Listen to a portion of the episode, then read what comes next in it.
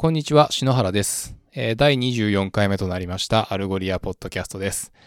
今週もですね、最新の、 Algolia のニュースを、お届けしていきたいと思います。最近ですね、えっ、と、 Salesforce から、 Algolia に転職してきた、まあ、同僚ですね、同じチーム、 Solutions Engineer の、えっ、と、ジェイソンという人がですね、えっ、と、入ってきたんですけれども、まあ、彼もともと、あの、 Commerce Cloud とか担当したようなんですけれども、えさすが、あの、こう、リモート採用というところで、あのーこう、コンデンサーマイクを普段から使っていて、えーカメラもいいやつを使ってるし、まあ、何よりですね、こう、う後ろに映ってる部屋がとても、あのーおしゃれっていうか、綺麗っていうかですね、まあ、ちゃんとこう、なんていうんですかね、カメラに映る前提みたいな感じの、えー整理された感じになっていて、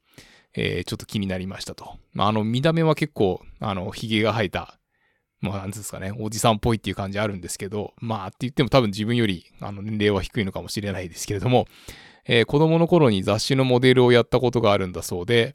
あの、なんかこう、それをこう見せてくれたりした、あの、チャーミングな人なんですけれども、あのーこう、ヨーロッパ系ですね、アカウントエグゼクティブとか、えー、サーチ NLP チームのエンジニアとかもそうなんですけど、あのーこう、部屋にですね、こう、良さげな、こう、絵画が、まあ、絵ですね、が、でーんと飾ってあって、あのいいな、なんていうふうに思ったりするんですけれども、まあ、私の場合は、あの、後ろは、こう、窓っていうかですね、カーテンっていうか、あの、部屋は見えないような、えー机の配置にしております。で、あの、最近、 Algolia 社内ポッドキャストが、あの、更新されないというお話をしていますけれども、えーシーズン2まだ始まっていなくてですね、引き続きサーベイをよろしくみたいな連絡しか来てないので、えーまあ、こちらもですね、えーシーズン2が始まったら、えーまたご紹介していきたいなと思います。で今週ですね、えっ、と、6 learnings from Algoria on the way to 100 million ARR っていうですね、えー、SARSTAR という、まあ、あの、こう、SARS 企業をこう集めたカンファレンスとかやっているところの、えー founder の、えーこちらもジェイソンさんですね。あの、以前、えーアルゴリアの CMO のアシュレイとの対談の様子を、えーこちらのポッドキャストでも、あの、ご紹介させていただきましたけれども、えー今回はですね、えーアルゴリア CEO の、えーバーナデットとの、えー対談動画という形でございます。まあ、このジェイソンさんですね、えーまあ、これがシリコンバレーのベンチャー投資家か、みたいな、こう、そういう、こう、すごい、こう、力強くですね、えーぐいぐい迫っていくような、えー話をされる方なんですけれども、まあ、あの、こちらの動画を見ていてですね、まあ、バーナデットも負けてないっていうかですね、まあ、こういうところで、こう、何かこう、数字を、こう、パッと聞かれたときに、こう、即時にこう、バシッと答えられるっていうのが大事なんだな、というふうにえー思ったりしていました。で、あの、内容はっていうとですね、まあその最初の方はですね、えーコロナな状況で、まあこれからオフィスとかどうしますかねみたいな、そういうこうアイスブレイク的な、えー会話から始まっていくんですけれども、まあバーナデット自身はもう10年以上、えーリモートで仕事してるとか、えーまあそういう話がありつつ、で、まあ今はですね、こう新しく入ってくる人のこうオンボーディングとか、まあもともといた人があのリモートで働く分にはあの大丈夫だと思うんですけれども、まあこの、えーリモート前提になってから入ってくる人に対して、あの、こうどういうふうに、えー取り組んでるかとか、えーそういう話がありながらですね、えっ、と、徐々に、あの、エグゼクティブですね、まあその会社の幹部の、えー採用について、えー話が移っていきますと。で、えっ、と、チーフレベニューオフィサー、えー CRO の採用についてですね。まあ、あの、今回、バーナデットは、えーその、典型的なですね、こう、エンタープライズセールスリーダーっていうだけではなくて、あの、サイエンスアートな領域に長けている人で、で、その CMO の人と一緒にこう、パイプラインを作るっていうところの貢献とか、で、それでもちろんその、えー新しく入ってきたセールスの人の育成とか、えーそういったところも、えーやれる人っていう観点で、まあ、あの、今回ですね、えっ、と、ミシェルっていう、えー先週、こう、ハンダさんの方からご紹介いただいたんですけれども、まあ、あの、 Dropbox から、えっ、と、来た、えー方がですね、えー今、 Algolia の CRO になっていますと。で、まあ、あの、こう、 high velocity っていうんですかね。まあ、あの、こう、どうやってこう、一気通貫で、えー、ドーンとやっていくかみたいなところに、えーどうやってリソースをつぎ込んでいくかっていうような話で、あの、まあ、その背景にあるのは、やっぱりその SARS 企業っていうのは、えーどんどんどんどんこう大きくなっていくと、えー、そのエンタープライズな、よりこう大口のお客様のところに注力をしていって、で、その中小規模なところっていうのは、まあ、よりその、えー、なんていうんですかね、こう、セルフサービスというか、えー、そのご自身でやっていただくみたいな、こう、そういう形になっていくというところなんですけれども、まあ、あの、 Algolia の場合、もちろんその大規模なところは、あの、なんかこの、えっ、ー、と、話の中ではその seven digit とかっていう、まあすごい大きい数字が出てきたりしましたけれども、まああの、そういうところをこう狙いに行くのと同時に、やっぱりその developer focus 的な、あの、なんでその会社の規模とか、えー、まあその opportunity の規模が、えっ、ー、と、小さいようなところでも、えっ、ー、と、力を継続的に入れていると。えいうところで、まあなんかそういう観点もあって、こうミシェルを選んだんだよみたいな、こういう生々しいですね、えっ、と話があったりとか、で、それとともにですね、まあ、今回、あの、CCO、えー、チーフカスタマーオフィサーも、えー、 Algolia にこう、 join してるわけなんですけれども、まあ、その以前、そのバーナデット自身は、その CRO と、えっ、ー、と、CCO と、まあ、両方やってたと。で、ただ、まあ、そこでですね、あの、 customer success っていうのが、まあ、もちろんその Algolia においても、もう、 just critical、めちゃめちゃ重要なんだっていうところを、まあ、身に染みてっていうか、えー、理解していると。まあ、あの、 customer experience とか、あの、 customer journey について、なんかこう、 ate, slept, breathed とか、なんかこう、なんですかね。もうと、とにかくそれに、こう、夢中になるっていうか、なんで、まあちょっと、その、いわゆるそのセールスっていうのと、えー、カスタマーサクセスっていうのは、まあちょっと、なんですかね、そう違うのかな、みたいな、こう、そういう、こう、認識を持っていて、で、まあその、アルゴリアにおけるカスタマーサクセスの重要性を見極めた上で、えー、今回ですね、まあそのカスタマーはカスタマーサクセスの、えー、トップを、えー、っていうところで、そのチーフカスタマーオフィサーを、えー、採用したんだよなんていう、こう、会話がされていますと。で、えー、まあその先ほどちょっと出てきたそのセルフサービスと呼ばれている、まあそのお客様の方で、えー、こう自然にグロースしていくと、えー、言ったようなこう分野があると思うんですけれども、まあもちろんその、えっと、オンボーディング的なところとか、あの、オートメーションみたいなところが、えー、重要だったりするわけなんですけれども、えー、典型的な SARS 企業ですね、まあ例えば、えっと、ボックスの場合は、以前は、えー、セルフサービスが30%ぐらいの割合あったそうなんですけれども、もう今は実に1%しかないみたいな、えー、まあその売上的にだと思うんですけれども、まあそういったところで、じゃあアルゴリアはどういうふうになっていくんですかみたいな質問に対してですね。まああのアルゴリアはあの VP of Growth っていう、まあそのセルフサービスの分野で、こう、いろいろこう、進めていく、えー、VP を採用したのもあって、えー、まあそう、そういう理由で、これから、あのー、もちろん、セルフサービスの分野も、えっ、ー、と、注力していくんだと。なんで、あの、こう、大きいエンタープライズだけじゃなくて、あの、そのロングテールのところっていうか、もところも、えっ、と、やっていくっていうのを、こう、明確に、あの語ってるっていうのが、まあ一つ、うん、あの、注目すべきところかなというふうに思います。で、まあ、あの、アルゴリアのビジネスとして、まあ一番、あの使われているっていうか、えー、まあ、e コマースの分野が、やっぱりその、えっと、RI、ROI をリフトするっていうところで、まあ、あの、一番使われてるんですけれども、まあ、あの、もともと、ただその、えっと、e コマースとかっていう文脈の中でも、あの、主にこう、ディベロッパーにフォーカスをしてたのが、まあ、あの、ずっとアルゴリアがやってきたことだと。で、そこから、えっと、ピボットして、えー、e コマースの、まあ、そのカテゴリーマネージャーとかですね。で、あとは、えっと、メディア企業のプロダクトマネージャーとか、まあ、そのプロダクトオーナーとか、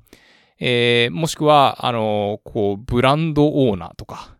あとは、えっと、SARS 企業のマネージメントレベルとか、まあ、あの、そういったところへのアプローチって、あまり今まではしてなかったわけなんですけれども、まあ、これからはやっぱりそこをもっと強化していきますよというところです。で、まあ、もともとそのディベロッパーの人が、えー、ビジネスの人をこう紹介してくれるみたいなことはもちろんよくあったし、まあ今でもあるんだけど、まあなんていうんですかね。なんかこう、そういうところに対するこう、突っ込みっていうか、まあそのジェイソンさんがこう、ガスガス、こう質問していくことに対して、こう、バーナデットがバンバン打ち返していくと、えー、言ったような、こう話になっていて、あのー、まあ、なんかそのアルゴリアの検索を入れると、えー、10 times faster, 5 times more accurate とか、なんかさすがそのアルゴリアの初期からの投資家ってことで、そのジェイソンさんもアルゴリアのことめちゃめちゃ詳しくてですね、あの、じゃあなんで、えっ、ー、と、今までこう、バーティカルに分けないで、えー、どのセールスも、どの分野も担当するみたいな形でやってたのかなとか、なんかこう、そういう話がありながら、まあ、あの、今後ですね、えっと、OEM な、えー、こう、セールスチームを作って、えー、こう、SARS 企業向けになんていうですね、なんか、こう、これからこう、バーティカルでやっていきましょうみたいな、そういう、えっと、発言が、えー、バーナデットからあったりして、まあ、非常にそのアルゴリアの中で働いている私的にも、えー、興味深く、えっ、ー、と、聞かせていただきました。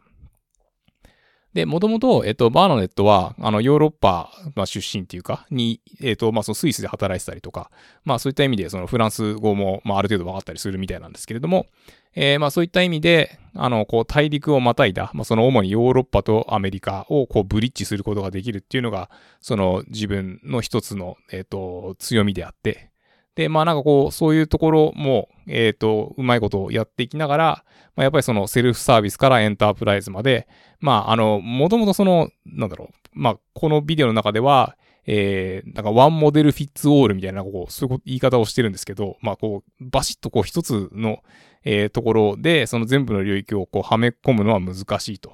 で、例えば、えっと、プライシング、料金モデル一つとってもそうで、まあそのためにその Pay as you go モデルを導入したんだよとか、で、あとは、まあ、その、もちろんそのコミット割引をするには、えっと、セールスまで連絡くださいね、みたいなところはもちろん残しつつ、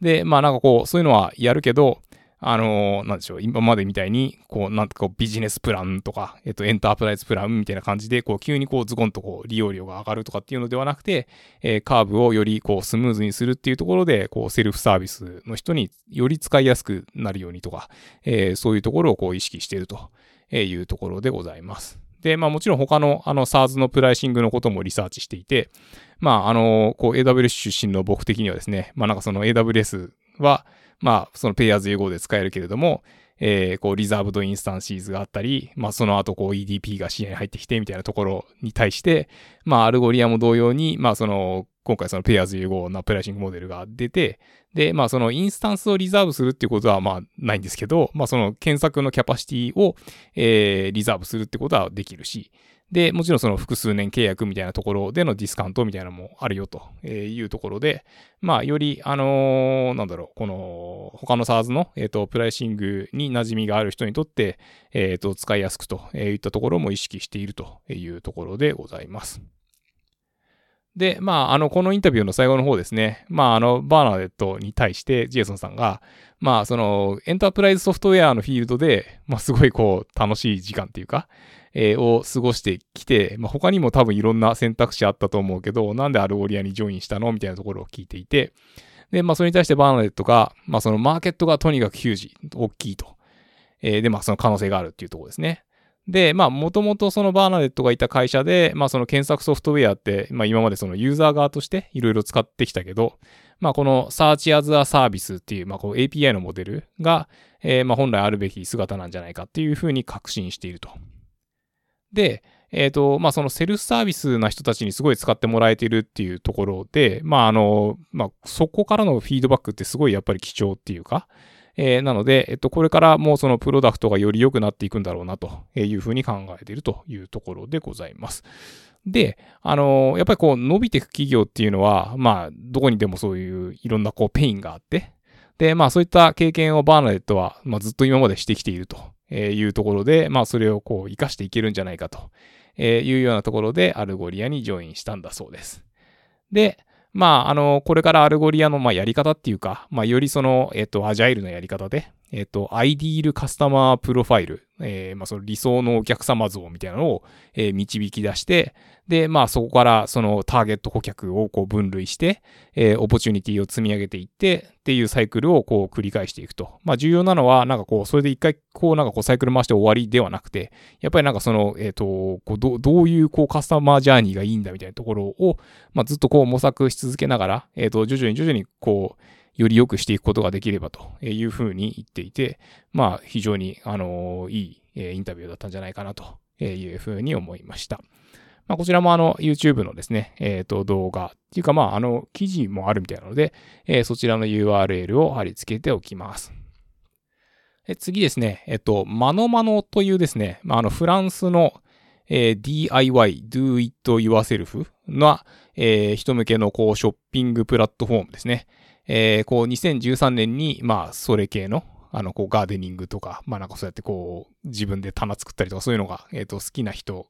向けに、えー、スモールスタートしたビジネスなんですけど、まあ今では、えっと、1200店舗、まああの、マーケットプレイスっていうところで、こう、いろんな店舗さんが、そのマノマノ上にこう出店し、出店、出品しているというところなんですけれども、で、そこに対して、えっと、1800万人の、まあその訪問者っていうか、まあ、えっと、お客様がいらっしゃると。えいうところで、まあ今は、えっと、フランスだけじゃなくて、ヨーロッパ各地でこうビジネス展開をしているそうなんですけれども、あの、まあ、このマノマノの事例ですね、まあ、そのコンバージョンレートが20%向上したよっていう、こう、まあ、すごい良かったですねっていう話なんですけれども、あの、まあ、アルゴリアの導入がすごいこう、計画通りに進んで、で、かつ、まあ、その、期待してた以上の結果を出してくれて、で、まあ、それとあと、その開発者たち、マノマノのエンジニアの人たちが、まあ、その自分たちが取り組んでいるアルゴリアっていう技術をすごい気に入ってくれたっていうのが、まあ、良かったですねっていうふうに、えっ、ー、と、おっしゃってくれているんですけれども、まあやっぱり、あの、サイトを訪れる人すべてに、えー、良い、まあ検索体験というか、そのブラウズ体験を、えー、提供することがゴールだけど、でもまあ、あのー、それだけじゃなくて、やっぱり、もともとそのハードコアな感じで、あの、DIY してきたわけじゃない人たちっていうのも、まあ、アクセスしてきてほしいし、あの、そういう、こう、店舗さんと、あの、新しく来たお客さんをつなぐっていうことも、まあ、その、まのまのの仕事の一つですと。なんで、まあちょっとこう間違ったキーワードで検索したとしても、まあその人が探してそうな商品に、えー、たどり着けなきゃいけないよねとか、まあそういうこう今まであった課題に対して、まあその Algolia を導入して、まあ実装したり、そう設定してみたところで、まあ50分ぐらいでなんか今までこう、ああどうしようって思ってたところが解決できてしまったと。まあ少なくとも今までだったら、まあ何日もかかってたはずなので、えー、すごい良かったっていうようなところと、で、あとまあ、あの、サポートに関しても、すごいクイックに、えっ、ー、と、いつも回答をもらえていて、えー、助かっているというところでございます。まあ、これは、あの、フランスだからっていうのもちょっと あるかもしれなくて、まあ、基本的にその Algolia の開発ってヨーロッパでやってたりするので、えー、まあ、同じこう、タイムゾーンに、えー、開発者がいるっていうのは、まあ、ちょっと大きいところなのかもしれないな、っていうふうに、えー、ちょっと思ったりしています。で、えっ、ー、と、まあ、その ManoMano さんですね、えっ、ー、と、イタリア、スペイン、ドイツ、そして UK で、えー、まあ、その Algolia を導入してテストして、まあ、2週間で、あの、その驚異的な、えー、コンバージョンレートが20%アップという結果を叩き出したというところです。で、まあ、あの、こちらもですね、えっ、と、ケーススタディのこうドキュメントの、えまあ、PDF っていうか、あの、リンクを貼っておくんですけれども、まあ、この PDF の、あの、一番最初に出てくる、こう、表紙画像みたいなのがすごい良くて、なんかこう、水をやるこう、ガーデニングのホースを、こう、マイクみたいに持って、こう、男の人がシャウトしてるみたいな、あの、画像なんですけど、まあ、すごい僕は大好きな感じです。はい。で、えっと、次にですね、あの、 Algolia ブログの翻訳なんですけれども、まあ、あの、 Algolia AI っていうのが、こう、アナウンスされましたっていうのを、こう、えー、以前、え、こちらのポッドキャストでもご紹介させていただきましたけれども、まあ、そのブログの翻訳をですね、ちょっと怠っていたので、えー、昨日、え、やりました。えー、 Algolia AI Announcing the Industry's Most Intelligent Search Platform というブログ記事をですね、まあ、ちょっとあの私の、えっと、ブログプラットフォームを wordpress.com からあの、AWS Lightsail 上の WordPress、まあ、これ Bitnami っていうんですかね、に、えっと、切り替えたっていうので、まあ、ちょっとそこで、あの、ごたごたしてたんですけども、まあ、あのー、検索っていうのはですね、まあ、終わりがないっていうか、えー、まあ、こうしたら終わりっていう感じでもなくて、えー、時とともに変化していきますと。で、えっ、ー、と、まあ、同じ言葉でも、えー、他のものとかことを表現したりとか、えー、人それぞれで期待する結果も違うし、えー、例えばマスクって言われたら、まあ、日本以外だと特にですね、えー、2019年と、まあ、今年とだと、こう、まあ、マスクが意味するものっていうのはこう大きく変わったのかなと。えー、まあ、それで、あとまあ、こう、より、なんていうんですかね、こう、適合度とか関連性が高いものが、えー、一番上に表示されても、まあ、その必ずしもそのビジネスオーナーとして、それが出てきてほしいわけじゃないんだよねっていうのがあったりするかもしれませんと。まあ、なんかそれがあんまり売れても儲からないとか、あんま在庫がないとかですね。まあ、えっと、そういうところもあって、まあ、そこでこう AI ですよというような流れになっていって、まあ、やっぱり今までだと、そのスクラッチですね、こうがっつり、えー、機械学習をする基盤から作らなきゃいけないとか、で、あとは、まあ、あの、こう、一枚岩な、えー、こう、なんだろう、AI サーチみたいなこうソリューションがあったとして、まあ、そうすると、こう、自分がやりたいようなカスタマイズができないとか、そういう課題があったのかなと。えー、そこで、まあ、 Algolia AI は、まあ、あの、 Natural Language Processing とか、えー、 Natural Language Understanding といった、まあ、技術にこう投資をしてですね、えー、 Dynamic Synonym Suggestions とか、えー、 Dynamic Re-Ranking、そして、えー、パーソナライゼーションとかに、まあ、それが活用されるようになっていると。で、えっ、ー、と、このブログの中でも、えっ、ー、と、 Decathlon とか、あの、 ManoMano の事例が紹介されていて、あ、っていうか、その Decathlon、この間、千葉方面に、こう、高速道路を乗ってた時に見かけたんですけど、えー、日本でも、あのー、これからポピュラーになっていくのかななんていうところですけれども、まあ、あの、そういったところの、こう、事例が、えー、紹介されつつ、まあ、あの、やっぱりその Custom Ranking とか、えっ、ー、と、 Rules、 Visual Editor みたいなところと、えー、組み合わせて、よりその business owner friendly っていうか、あの、よりそのビジネスやってる人がこういう形で並べたいんだとか、えー、そういうことができるように、えー、なってきております。で、えっと、まあ、 One more thing というところで、 Algolia Answers っていう、まあ、新機能を紹介させていただいているんですけれども、えー、例えば、じゃあなぜ、えー、火山は噴火するの？みたいな、えー、そういう質問に対して、えー、ABC という、こう、オーストラリアの、えー、まあ、ニュースプラットフォームっていうか、えー、ニュースアーカイブの検索で、こう、いい感じに検索結果を返せるようになったと。いうところです。まあこれ、あのー、なんですかね、普通に全文検索やると、まあ文脈的にちょっとなんか厳しいっていうか、えいう感じだと思うんですけれども、まあいい感じな結果が返ってくるようになって嬉しいとえいうようなところで、あの、まあ、そ、ここまでは、あの、私どもがまあ今までこうご紹介してきたところと、あの、あまり遜色のない、えー、内容かなと思うんですけれども、えー、最後の方に大事なことが書いてあって、えー、まあ、ナチュラルラングエッジプロセッシング、まあ、つまりその日本語解析のところもですね、えっ、ー、と、含む部分は、えー、スタンダードプランでもプレミアムプランでも、まあ、両方で使えますと。で、えっ、と、パーソナライゼーションはプレミアムプランのみですと。そして、えー、 Dynamic Synonym Suggestions と、えー、 Dynamic Re-Ranking は、えー、ベータ期間は、えー、スタンダードでもプレミアムでも使えて、えー、ベータ期間が終わって、えー、GA すると、えー、プレミアムのみで使えるという形になるんだそうです。そして、えー、 Algolia Understand と、えー、 Algolia Answers は、えー、まあ今、クローズドベータなので、あの、ぜひ、あの、ご興味いただいている方はですね、えー、ウェイティングリストに、ご登録をお願いいたします。でただし、まあちょっとこれを日本語で使えるようになるまでどうかっていう話もあったりするので、えー、まあご了承いただければというふうに思います。えー、最後にですね、えっ、ー、と、State of Search and Discovery Report という、まあ、その Algolia が、まあ多分どっかの、えっ、ー、と、機関と共同で、えっ、と、作った、えー、こう検索とか、まあそういうこうブラウジングするみたいなところの、えー、グローバルな、えー、業界動向レポートを、えー、本日、えー、リリースしています。まあ、本日っていうのは、えっと、日本時間の11月19日ですね。なので、あの、こちらを、まあ、あの、来週にでもですね、えー、内容をご紹介できればなというふうに思っています。で、まあ、お知らせというわけでもないんですけれども、えっ、ー、と、 Algolia アドベントカレンダーですね。えー、まあ、まあ、 Qiita でやっている、えー、まあ、12月1日から12月25日まで、えー、 Algolia に関する、こう、ブログ記事を、えー、まあ、トピックは何でもいいので書いていきましょうみたいな、えー、そういう取り組みですけれども、えー、今のところですね、えっと、4人参加してくださっている方がいて、えー、まあ、私とハンダさんと、えっ、ー、と、ヒーロラモス15さんと、えー、モッチ0214さんですね。えー、トピック的にはですね、えっ、ー、と、シフター、ワードプレス、えー、ウーコマース、ラムダ、あとはアレクサスキルとか、えー、そういったこうお題目がですね、えっ、ー、と、追加されていっています。まあ、こう非常に興味深いですよね。えー、もちろんですね、あの、あと12枠残っておりますので、あの、ぜひですね、えー、いろんな形で、えー、 Algolia をご利用いただいている方いらっしゃるかと思いますので、なんでしょうね、よくお聞きするのは、えっ、ー、と、こう、Firebase と連携してとか、あとは、うん、そうですね。まあ私の方で最近この間やってみたのは、あの、 Netlify 上に、えー、まあ、その Gatsby でブログを作ってとかっていうのをやってみたんですけれども、まあ、あの、そういった、こう、 Algolia に関するところであれば、あの、トピックは問いませんので、えー、ぜひご参加くださいませ。はい。それでは、えっと、今週は以上になります。えー、来週もよろしくお願いいたします。